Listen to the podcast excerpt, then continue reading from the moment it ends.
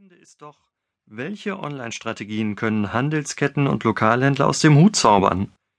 Ihnen fehlt es an Online-Kompetenz.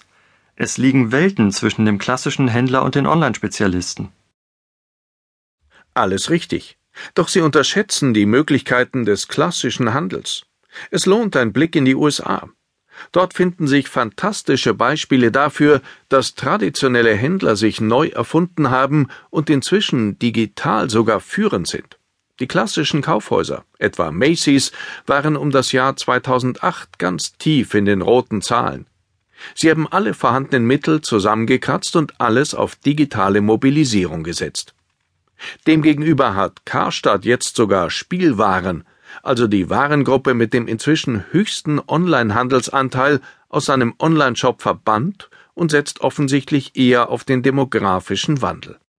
Macy's hat Digital In-Stores mit allen nur denkbaren Touchscreens und Terminals in den Läden inklusive WLAN installiert.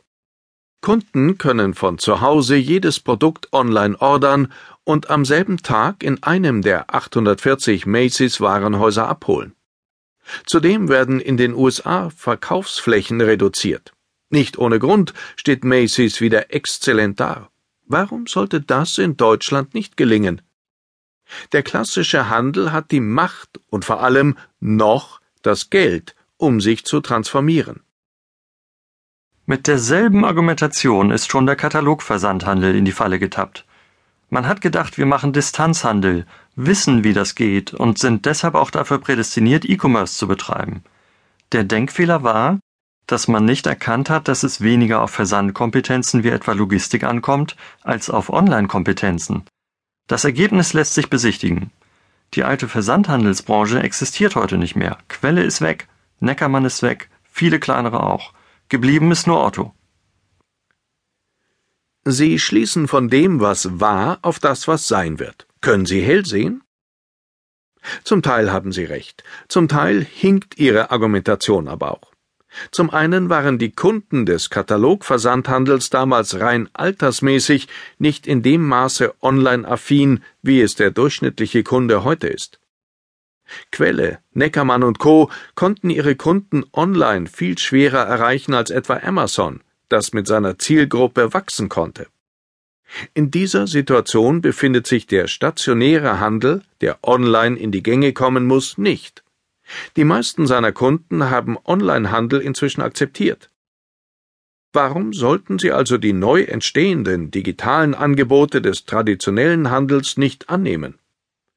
Zum anderen muss man fairerweise auch sagen, dass etwa Neckermann nicht erst durch Online Probleme bekommen hat. Das begann viel früher. Außerdem hatte Neckermann schon 1995 einen Online-Shop, ein Jahr nachdem Amazon gegründet worden war. Und der funktionierte gar nicht so schlecht für damalige Verhältnisse.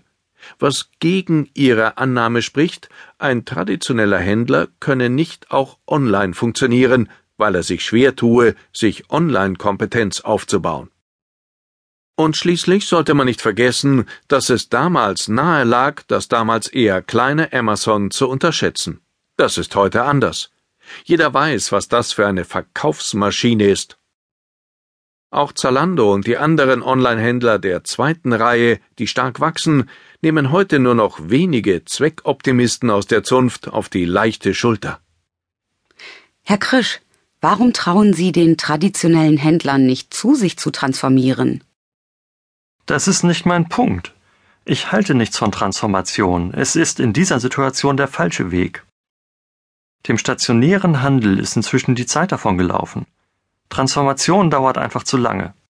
Die Händler müssten sich nicht nur über einen Zeitraum von fünf bis zehn Jahren umstrukturieren, und so lange dauert es, wie das Beispiel der Kaufhäuser in den USA zeigt.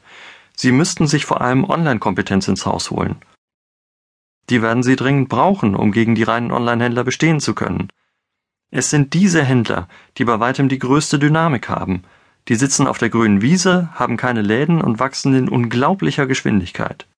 Es ist beeindruckend, wenn man sich das mal vor Ort anschaut. Bei Zalando etwa sitzen hunderte Programmierer im Großraumbüro und konzentrieren sich auf die Entwicklung der Website. Was folgt daraus? Der traditionelle Handel muss sich bei der Online-Konkurrenz einkaufen und so das Wissen ins Haus holen.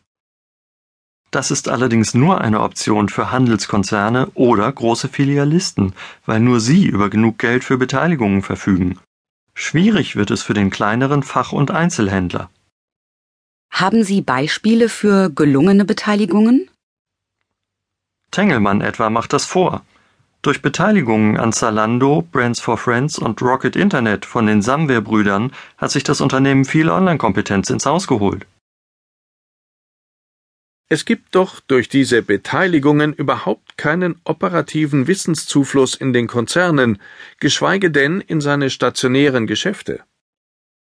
Aber er hat dadurch eine ganz andere Markteinschätzung, versteht online besser und sieht, was in Zukunft Erfolg hat, wo Dynamik ist.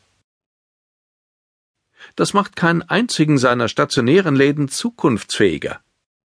Nehmen wir jetzt einfach mal an, es geht Tengelmann Ventures und nicht Tengelmann, das ist Obi und Kick, das müssen wir schon auseinanderhalten, nicht einfach nur um einen hübschen Exit irgendwann.